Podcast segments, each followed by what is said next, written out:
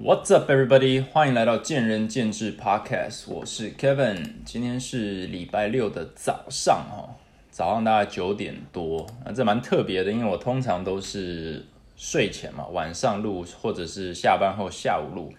但昨天是礼拜五嘛，那老老人如我，我我十点就睡觉了，所以呃，看来一周太累了，所以我就拖到今天早上哦，赶快来录一集。那我最近。我刚看了一下我的排程，哈，就是我未来规划的一些主题。那我稍微往上瞄，我发现我好像都一波一波的主题。我的二十四到二十五到二十七这三集都在讲钱，诶，应该说二十三到二十七呢，都在讲的有点像财务管理或者是呃赚钱相关的一些一些主题。然后现在最近这几集呢，从第三十集开始哈，包含今天这一集，好像都在讲工作啊，就是一些呃职场上啦，或者是经营上、工作上的东西，所以它有点一波一波的哈。但是其实也蛮随性的，我最近想到什么我就讲。那如果大家有比较明确想要听的主题，比如说一个概念的诠释啦，或者是一个疑问啊，那我觉得也就直接在 Apple Podcast 留言发问，我就优先把它排进去。不然的话，其实就是蛮。蛮 freestyle 的，那另外就是我今天换了一个，在尝试一个新的麦克风哈，大家如果觉得有差别的话，也给我一个回馈，那我知道说，嗯，真的音质有差，因为我自己刚刚测试听起来觉得是还好啦，但是这个是一个毛茸茸的呃麦克风，听说它的收音是比较好，或者是旁边的杂音比较少，这样。好，那这个礼拜六的早晨我想要讲什么呢？其实最近在想的是一个，就是其他人呃过去几年来常问我的一个问题哈。那当然他们是问我以老板的身份怎么看这件事情。那这个问题就是说，嗯，前进或者是我的经营理念呢，我是非常推崇或者我非常认同，就是同事之间或员工之间或团队之间必须要教学相长，要不断的彼此帮忙，把大家互相拉起来，这样子。团队战力才会高，竞争力才会高。那当然，我自己以身作则的话，只要有任何人来问我问题，我都是尽可能的把我所知道的东西交出去，试图让他看到不同的视野，或者是给他一些新的观点。那这样子不断的做下去的话，可能会有一个很合理的呃 question 和一个 end end game，就是说你不担心你的员工哦，如果能力真的是蛮强的。带着你的理念或带着你的观点跟观念或者是经验，直接出去成为竞争者吗？哦，那这这个这个问题为什么会出现呢？因为在健身产业里面，其实这就是一个很常见的事情。那不一定是真的带着老板的，你知道模板啊，或者是经验出去，而是说健身产业，我之前也讲过嘛，急躁的健身界，大家大概三五年之内就坐不住了，就觉得是是时候。该出去闯一闯，开业了。那这个在嗯其他产业里可能比较少见。对你就算去当学徒，可能都要练个十年、十五年、二十年，你才敢出来呃当个大厨啦，或者是自己开业啦。哈，但是在健身产业就不是这样，就是人人皆可开业，然后有钱就可以呃投资在一个教练身上就开业。所以这样子的话，从老板的角度来讲，把员工教到懂自己在干嘛。似乎是个风险。好，那这个当然是从老板的观点嘛。但其实你如果把它把它往下推一层的话，其实就是大家心里都会有一点点危机意识，就是说我今天把同事教的比呃教的比以前强哦，不要说比自己强，但是就是不断的帮助同事变强的话，会不会只是在加速自己被淘汰的速度？这应该是一个蛮务实的。呃，问题嘛，对不对？因为资源可能就这么多，不管你是在公司里面，或者是你用更宏观的产业里面来看，把别人变强，其实就是什么？相对论把自己变弱，那是不是一个 CP 值不高的行为？那这这两个问题，我今天就是都稍微的讲一下好了。那在开始之前，重点，我觉得这一句的问题啊，你会不会担心？我觉得重点和一个。一个盲点就在于，哦，第一个盲点在于担心这个字啊，担心这件事情其实就是一个借口。你今天会担心一件事情，表示你并没有想要对他，呃，采取什么样的动作，所以你才会站在原地去担心。假设你今天担心一件事情会发生，你只有一个选择，就是你可以努力的去确保它不会发生，或者你可以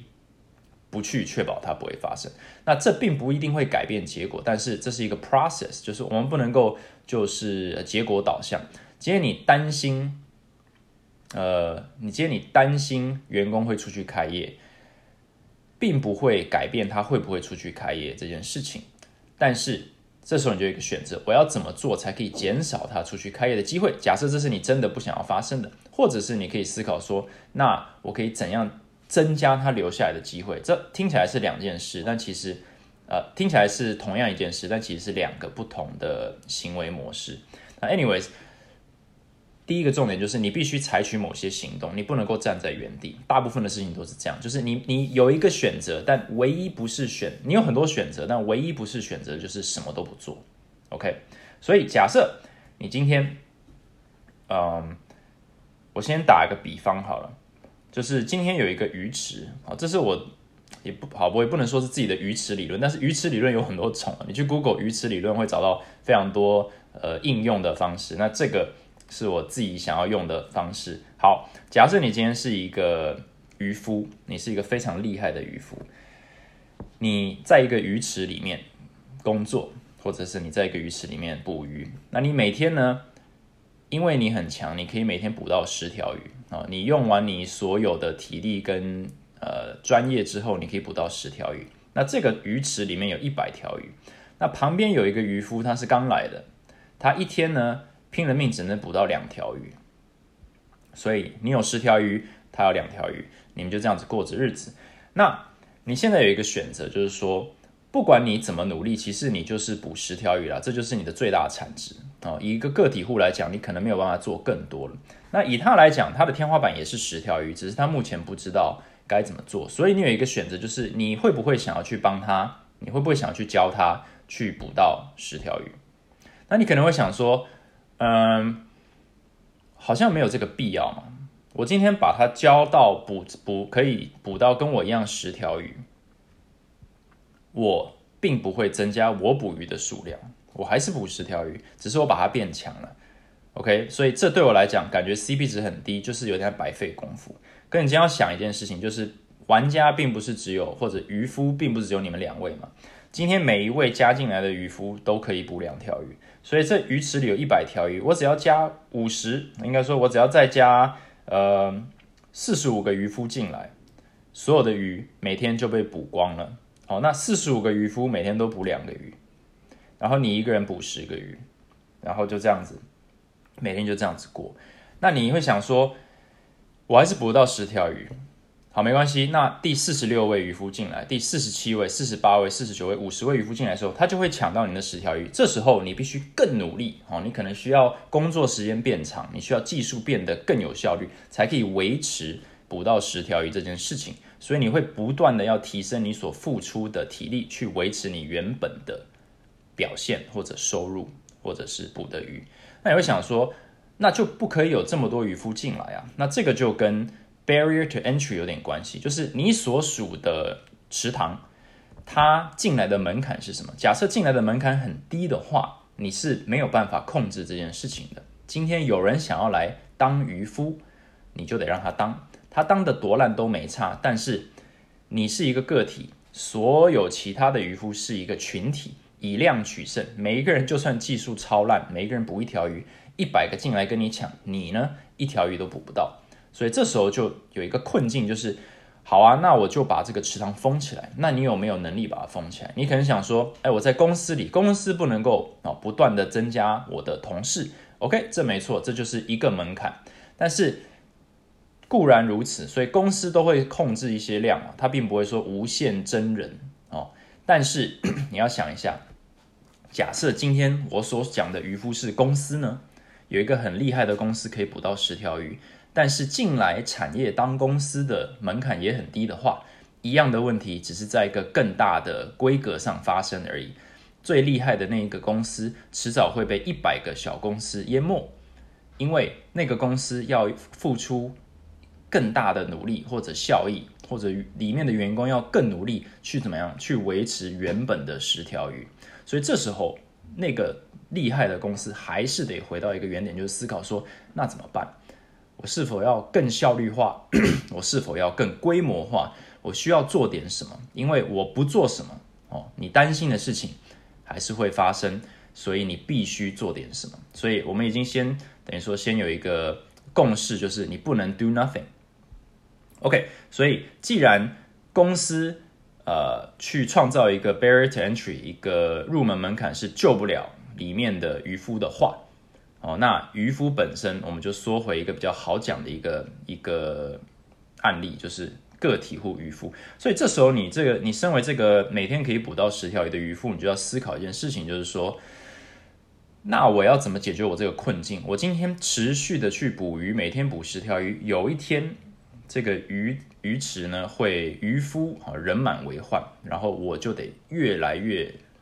用力的上班或捕鱼，那这样子不是个方法。那我就必须想出另一个方法。你就看看你右边这个渔夫，你就想说，哼，我该不该帮他？那我们假设一下了，你今天帮他成为一个可以捕到十条鱼的渔夫，会发生什么事情呢？就会发现说，有两个能力很强的人，那再进来一个有三个能力很强的人，所以这个池塘有只有十个渔夫，每一个人都可以捕到十条鱼。的话，它这个 barrier to entry 看起来是比较高的，对，在这个鱼池里面的人入进门的门槛是比较高的，水水平是比较高的，所以今天这些只捕到一条鱼、两条鱼的渔夫呢，或新手渔夫会往里看，然后觉得说这个这个这个鱼池哈，好像不太适合我，它标准好像有点高。所以光是这一点，你就可以无形的去创造一个入门门槛。某种程度上，你就在保护自己，啊，保护自己不需要不断的付出更多的力气去维持原本的产能。但是你所付出的代价就是你必须要愿意去教你周边的人。另外一个就是说，假设光是教你周边的人，并不会减少啊一堆渔夫还是一直往你这个鱼池冲的话，那也没关系。因为至少你有心里有数，说你有一群渔夫是跟你是同样的理念、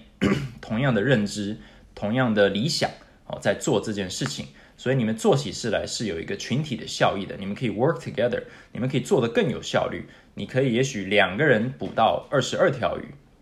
所以你们的团队战力就变高了。所以这时候你不但无形之中创造了一个门槛去进入你的所属的环境。你同时也增加了你们的效能，所以你把它放大的话，对于公司来讲，其实我们就会希望在公司内部去做这件事情，不是因为我们不担心员工有一天会出去做大事，而是你不去做的话，你肯定会被市场淘汰掉。所以今天你就是得去集结大家的能力，去鼓励这件事情，去把这个呃团队的竞争力呢从一加一变成大于二。哦，那这是一个，呃，光是开头或这个比方，我觉得就是讲的有点久，但是我觉得这就是，这就是基本的概念了，就是你你担心它会发生，并不改变你迟早会被淘汰这件事情，所以你必须要去做某些事情，然后你看能不能从你这些 strategy 去创造一个新的啊新的世界，去去开辟一个新的战场。好，那我就回到说，呃，我被问的问题就是你不会担心员工出去开业吗？然后。我就会把它延伸到说，那我去教同事，我不会担心同事变得比自己强，然后加速自己被淘汰嘛？那我回答的方式就是，你为什么不应该担心？好，那第一个就是，呃，我先讲就是个体好了，我们就讲教练哈，教练为什么不应该担心同时会变得比自己强？好，假设你今天啊，第一点就是你获得的一定比你失去的多。那我讲获得和失去，讲的好像是好跟坏，但我比较喜欢把它形容成一个交换哦。你是在用一个技能换另一个技能，甚至是说你是先把一个技能摆一边，空出一些时间去习得另一个技能，你会学会一个新的一组能力，然后你会获得一组新的视野。为什么这样讲呢？因为我也是呃，我们的前进的规模也是将近四十个员工，所以它一定有主管还有管理层的阶级会渐渐出现。那我身为呃最高管理者，我在教的东西就是，我除了在引导我的主管去用我的方式去思考，我还要在揣摩说他们为什么没有办法或还没有办法用我的速度或我的逻辑或我的。观点去做某些事情，对不对？这个就是我需要去学习的地方，因为我很理解我想要做什么，我也很我也很了解我的 skill set，所以我今天要去执行我想要做的事情是呃非常的自然的。但是今天从一个不同的背景、不同的成长过程、不同的不同的呃能力习得过程，或者是职涯发展过程，来到一个主管的位置。要听懂我想要表达的东西，我想要表达的中期、短期、长期理念，并不是像我一样这么容易就可以接轨，所以我必须要重新的组成我的指导方式，等于说我要实体化我的理念，还有我的做事的逻辑，我还必须去了解说每一个主管他理解事情的方式，他自己做事的风格，他成功他自己。在职涯中获得成功到目前为止的经验是什么？然后把它予以磨合在一起，不然的话，其实是非常难教的。因为每一个人他的现实啊，他眼睛看到的是非对错，或者是他他所认同的这个好坏或者做事的成功与否的一些观念是不太一样的。所以，当你是需要去教别人。如何成为你自己啊？讲白话一点，教别人如何成为你自己，或教别人复制你的成功模式的时候，某种程度上，你要教一个渔夫成为一个可以跟你捕一样多鱼的渔夫的时候呢，你就是重新在重建，你应该在从零开始，从零开始呢去学会一个技能，就是你如何教别人。所以你今天。会不会有可能把别人教的变你比你更厉害？有啊，你可能教到天才，你讲什么他马上融会贯通，然后能力三级跳哦，直接跳级到创造出比你更厉害的想法，这有没有可能？当然有可能。但是你在过程当中会不会学到东西？当然也会。那这个东西就是不管你在更努力的当你原本的专业人士，都可能不会获得的。所以今天有一点它像是一个 choice，你今天想不想要获得你这个职涯？专业能力天花板以外的东西，如果要的话，你就得转换战场，你得转进去，呃，指导别人的战场，转进去管理的战场，好，甚至是很多很很厉害的 CEO 或者很大的公司，它里面有一些嗯很棒的管理人才，可能 CFO 他竟然会转战，比如说 CMO，他原本是做 finance 的，他转战 marketing。为什么要这样做？因为这样才能学到新东西，而且可能会创造不同的火花。但是心态上，我们就是从零开始。今天我们是一个很厉害的呃专业人士，不代表我们会成为马上成为一个很厉害的管理人士。对，有有非常多的案例，就是尤其是工程师嘛，就是工程师通常都是一个比较呃技术层面，然后你可以非常的厉害，但是当你突然要管理其他工程师的时候，这时候很容易大乱啊。很容易大乱。为什么？因为它就是完全不一样的东西。你很会写 code，不代表你可以管理其他还蛮会写 code 的人。所以我常常会跟我的主管说，就是你们基本上就是重新应征的一个工作。你今天是一个非常厉害的教练，你今天要成为一个教练主管，你就是应征了一个新的工作。你今天是一个优秀的工作表现非常好的行政，但你要突然变成行政主管，你要教其他的行政人员的时候。你又是归零，你就是你就是菜鸟，好，这个心态是很重要的。所以我觉得你不应该担心的原因是你确实你今天是做了一个 conscious 的选择进来做一个完全新的工作，那你就可以很放下心来说，你并没有失去什么，你是正在重新学习要获得一些东西，不用去担心别人从你身上获得了什么，因为等一下 还有其他的原因会去可能稍微让你宽心一点。好了，第二个就是，你其实可以从指导别人的过程当中，更充分的了解你的工作。这有一点像是我呃之前讲的那个，那叫什么教中学啊？Episode 第十七集啊，你应该尝试教中学，Learning by Teaching。你在学你在教别人你的工作的时候，你其实就在重新的复习，跟重新帮自己定义你到底在做什么。那这只是第一个层面，因为当你能够清楚的解释给别人听，你的工作的时候，你才是真正掌握你的工作，讲得出来的专业才是真的专业嘛，在你脑海里的专业不是真的专业。那另一个就是别人会告诉你说，他认为他现在的工作哦，他会一个新的教练会跟你解释，或让你感受到他在这个教练职业中所遇到的困难，他的视野。那他们走的这些路可能跟你走的不一样啊，也许你天赋异禀，你基本上都是一路非常平顺的就习得了。呃，非常多的专业技能，然后有非常多的学生，然后非常受学生爱戴，所以你其实，在某些程度上是少了一些挫折，少学到了一些嗯经验。但是，当你在教各式各样的同事或者各式各样的其他教练时，你就会，你就可以 live their life。你好，你当然你也要能够揣摩他们到底遇到什么问题，但是你可以同理他。换位思考的话，你等于是在快速的，好带着你既有的专业能力去快速消化其他人的经验，突然呢，你就已经活了十个教练的人生，你的能力又三级跳。所以你不但可以充分了解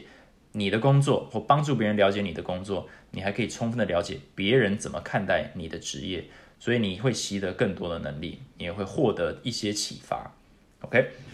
好，那。第三个就是，我觉得是人脉啦。就我刚刚讲的，像渔夫嘛，你其实是可以去推广你的理念的。假设你的能力是非常的强，那表示你一定是有某种程度异于常人或优于一般呃产业同仁的理念、动力、哈动机，你想要做出些什么。所以你在这一方面，你有一点点像老板，就是你会去推广或者去影响你周边的人，去帮助你的理念去。获得落实，所以假设你今天在你的呃工作上很成功，你教了一个人，那个人也变很成功，那就对你来讲是一个验证，说，哎，我不是呃，就不是昙花一现哈，不是运气好，也不是刚好哦，不是因为天时地利人和我这一招才有用，而是它普遍有用，那它就慢慢慢慢可能在你心中或者在产业中就成为了一个系统啊。为什么呃什么 Michael Boyle 啦或者 Exos 啊，它是？还是最大的玩家在健身产业里面，因为它是一个 system 啊，它不是一个 person，它是一个 system 啊。当然，它里面有很多厉害的人，但是它毕竟是一个系统。那系统的意思是什么？就是不断的交给无限多个人之后验证出来的结果。但是假设你不去教其他人，你担心他会把你的东西学走，你就不可能去达到这个格局。所以 again，你不能不去做这些事情。不然的话，你是完全没有机会获得某些事情。好，那最后一个是压力使人成长，那就是你会发现哈，也就是我现在主管们正在快速发现，就是教人这件事情非常的难，哦，非常的难。呃，那这个，那我身为老板也不用。当然也不用多说，我我早就知道这件事情，然后我每天都还在面对这件事情。但是这个就是一个新的压力。你今天如果是一个厉害的教练，你只需要面对二十三十四十个学生每周，然后对他们了若指掌哦，一周一小时、两小时、三小时的相处，就这样。对你的能力圈是可以完全控制你的这个步调哦，no surprises。但是今天当你是要隔山打牛。你必须要教一个人去管理一个人，你要教一个教练去经营一个学生，而且你要教三个教练去经营六十个学生，教五个教练经营一百个学生。这时候你的力道哦，你要能够哦把你的内功传授两层之远，这个就是一个完全不同的等级，然后完全不同的压力，你所受到的挫折会远比于你自己教不会一个学生呢大上十倍一百倍。然后你再把人数再加成上去，可能是一万倍，所以这东西就是一个迫使你成长的。因为其实我们今天有时候会选择不去做某些事情，就是因为我们实在太拿手我们现在做的事情了。我今天只要出这样的力，我就可以钓到十条鱼，我实在看不出任何原因去更努力。但是总有一天，这个鱼池会人满为患，哦，或者是呃人满为患的时候，就是乱拳打死老师傅，就是有。一百个人来跟你抢一条鱼，你就算有能力钓到十条鱼，可能你你你出海的时候鱼已经没了啊！你每天就是空手而归，跟你自己努不努力没有关系，而是资源就有限，所以会变成说我们不得已呢要去找一些其他的管道去提升自己。那我自身是认为说，你应该去教其他人。OK，那这个是教练的部分，就是个体户的部分。那我还是要回答一下我被问的问题，就是呃老板的部分啊，因为这个就是在健身产业里呃每天都会看到的嘛，就是啊又又哪里开了一家了，然后那一个呢是哪间健身房出来的教练哦，大家都很勇敢。那我在过去这 我的 podcast 里面也没有隐瞒啦，就是我就觉得说这是一个非常勇敢也有一点 reckless 的事情，那也是我担心健身界的一个风气，就是大家太急躁，然后有点误判情势了哈。就是一直到现在哦，就算疫情了，我还是可以听到每周都有人在开哦，每天都有金主在问说哪里可以开，然后呢有谁可以投资啊？有没有建议的投资的教练？我觉得这些都是非常的呃乐观哦，但是严格来说不能是坏事，表示大家对健身产业是非常有信心。但是同时呃也有让我蛮意外的，就是健身产业外的一些呃不管是朋友啦，或者是嗯，一些跟产业不相干的人都有跟我提出说，就是哎，那是不是其实倒的速度也很快？我说没错，倒的速度现在可能跟开的速度差不多了，只是大家只没有人会大肆宣传倒闭嘛，所以只有人会宣传开业啊，只有开幕庆没有倒闭庆，所以这个就是视觉上哦，或者观那个叫什么观点上就有一个落差，就感觉是非常的蓬勃。那这样金主呢，也如果只看到好的教练，如果只看到好的，呃，不见得是好事啦。Anyways，当老板会不会担心，然后自己的员工出去开业？这个我觉得担心一词又 again，并不是一个很好的词，而是应该说你的员工为什么想要出去开业？好，那不论如何，我是相信我要把我的员工变成他们最强的版本。所以今天他们来问我一个，比如说客户经营上的问题，甚至问我一个。公司经营上的问题，我都会尽可能的倾囊相授啊，尽可能用他们听得懂的方式，或他们现阶段可以理解的方式去讲给他们听。那为什么我这样做呢？有几个原因，其实跟刚刚的是一模一样，只是一个不同的观点，就是我获得的会比失去的多哦。我我今天获得什么？有人愿意被我教或被我领导，光是这件事情，在任何层面或任何产业上都是难能可贵的。今天。大家可能会想说啊，你是老板，你付薪水，他们当然要听你的话啊。对，但是把我想要他们做的事情做完，哈，应付交差了事是一回事。有人主动想要来了解我在做什么，或者了解他能够做更多的方式，或者他还能够做什么，这个就是。愿意被领导或愿意被教，那这时候我要抓住这个机会，去不断的练习我领导别人的方式，因为这个机会是非常非常可贵的。所以有人愿意学，你一定要赶快去教，因为大部分的人都只是听，然后更大部分的人都只是听完以后，勉强把你想要的东西呢做个雏形出来哦。你要我把学生教好，那我就把课教完。哦，你要把课教完，我就把你要的东西放进去。我不会花额外的力气去思考，说我能不能放更多东西进去。我不会花额外的力气去思考，说我能不能把课教得更好。你叫我思考把课教好，我就想这一周教好，而不是这一年教好。我要如何长期经营学生，这不在我脑海中。所以，如果有人今天来跟我探讨说怎么长期经营学生，我一定是尽可能的帮助他。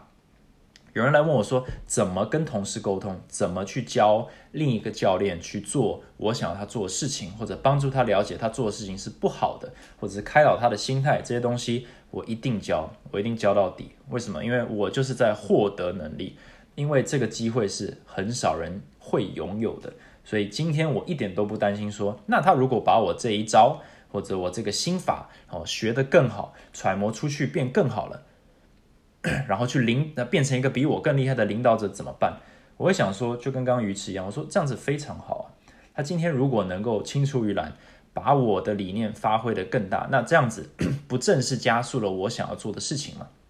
他能够把我淘汰掉吗？也许，但是我真正的目标是什么？我是害怕，我是想要确保自己不被淘汰掉，还是我想要把我的理念发展，然后让它测试，让它能够被市市场验证呢？对，这个是有点你的出发点到底在哪里？如果你是只求自保的话，那确实你真的会过得有点辛苦哈。就是那个人人自危，或者是呃，就是风声鹤唳，就是任何人来跟你问问题，你都说你想干嘛？你想要学我的东西吗？我觉得这是一个非常辛苦的一种经营或者是呃过生活的方式。所以基本上我就在换什么？我在把我的时间哦换成他们的能力，但他们的能力其实也就是我获得的。他们获得了我的也许管理专业能力或者经营专业能力，但其实我获得的就是能够去教别人的这个机会。那我觉得我也会从中学到非常多。那另一个就是充分了解我的工作。而刚刚教练是在帮助你自己了解工作，帮别人了解，呃呃，了解他的工作。那我也是一样，我充分的帮助我的员工了解我的工作的话，我觉得这对于市场来说是一个好事的。假设他今天真的能够学会我在做的事情，还有，呃呃，真的能够学会我在做的事情的话，他最终会面临两个。算是二选一的选择，一个就是继续留下跟随我一起努力，或者是跳槽。哎，好像第三个，就是自己出去开业了。好，跳槽跟自己出去开业差不多意思，就是离开嘛。那这也是大部分的人，呃，大部分的状况啊，就是不错或蛮厉害的员工，呃，在健身产业跳槽比较少，呃，毕竟产业算是呃，算是蛮叫什么？平的啊，一个比较平的一个产业，所以大部分都是去开业啊，门槛太低。那这时候我就会认为了，大部分出去开业的员工，我今天说是教练好了，都是某种程度上可能有一点太乐观，或者是太有勇气。那他们这些乐观或有勇气的来源，可能对于他们老板经营的辛苦，或者他们老板经营的呃。所花的时间，某种程度上不是那么清楚的了解。那这个是一个，我觉得是一个另外一个主题，就是你是想要，你是想要离开你现在的老板，还是你想要真的出去创业？我觉得这是一个好的主题，我那个择日再聊。那基本上你就会，你必须要能够充分的理解你老板或你主管在干嘛，你才能够呃真正去做到，或者真正去做一个客观的决定，你想不想要成为他？哦，这样子这样子讲应该可以。就是说，你要在你决定你要出去创业之前，在你决定你要出去成为老板之前，我会希望我的员工能够充分的了解当老板的意思和当老板的牺牲或当老板的成本是什么。只要他们能够充分的了解，那他们去做任何决定都是对的，因为这是他们想要做的事情，而不是因为误会或者因为误解或者因为呃不开心而去做的一个决定，因为。呃，这个坑跳进来就出去了，所以我的责任是确保说每一个想要了解怎么当老板的人，或怎么经营的人，或怎么管理当主管的人，都能够充分的在我身上学到我所能给的之后，他们再去做一个任何呃决定，我都会很放心，我也会很支持。那另一个就是他们会获得一些开导，就他们也许会意识到说，哦，创业。对我来讲，或对我的人生规划来讲，是个 bad idea，那就没有这个必要啊。但是他们的能力还是提升了，对他们的视野跟我是越来越同步了，所以这时候他们会成为第三点，就是人才培养，他会成为你公司未来的助理。对你今天如果把你所有的东西交给你的员工，然后他反而认为说，呃，这公司不能待，那其实你也得到了一个回馈嘛，你就是必须去调整你的方针，也许这不是符合一般员工想要的想要的路。哦，这不是他想要的环境，那这个当然是一个非常令人痛心的一个回馈。但是毕竟还是身为老板，我们还是希望可以听到这个东西，然后去思考一下，去调整。最怕的就是不断的去做，然后员工不断的离开，然后离开就算了，他还跑去创业，成为你的竞争者，去加速这个产业呃急躁化的这个这个问题。那我觉得就是呃两败俱伤，三败俱伤，就是没人获得好处。所以我觉得我们有义务啊，身为老板去不断的去教。去强化我们员工的能力，啊，去让他们理解就是管理经营，呃，专业这些东西，客户经营，呃，同事团队合作方法，还有一些心法，就是能够教的，以他们能够吸收的方式哦，教给他们。整体来说，绝对是呃利大于弊。那最后也是压力使人成长嘛，就是 through teaching I learn，就是教中学。我今天如果害怕去教别人。因为我害怕他会变得比我强，那某种程度上，我真的就应该去做这件事情。因为我不去做，我就是留在舒适圈，那肯定我就是有点，呃，把一些我的员工能够获得的能力呢剥夺了。就假设他们认为从我身上可以学到东西，我却不教的话，那我是在剥夺他们来到这个公司学习和成长的权利。那我当然可以去判定说你是否 ready，就是你是否准备好了，但是。前提应该说，整体来说，我的观点是说，只要你准备好，我一定会教。那如果你没准备好，我会教你怎么去准备好，呃，有点像是永远都有东西可以准备。就是你今天有一个目标要来找我，要来学习，我只会跟你说，你想要学习，你还缺了哪些元素，要先去准备。你的这个课前作业是什么？或者说你已经准备好了，那我要教你的东西，我们互相学习，你该怎么学，我该怎么教。那最后就是，如果你能够青出于蓝而胜于蓝，我们再来讨论说你的目标是什么？你有比我更远大的目标，我可以怎么换过来辅佐你哦往前冲，而不是你辅佐我。那假设我们的目标是一致的，然后你的在你充分了解，比如说管理啦，或者是嗯创业啦，这个这些这些职涯发展道路之后，你决定说，哎，我宁可当员工，那也没有问题。你就是一个公司最大的人才，那这样子的话，我们就可以在一个可能是呃资源有限的鱼池里面哦，去变成一艘最大的船。那这个最大的船就可以无形中创造一个保护层，一个入门门槛，去保护这个池塘哦。然后同时呢，也有非常有影响力，各个新的渔船或渔夫进来呢，我们都可以帮他们，然后帮他们的过程当中，并不是要同化他们哦，而是。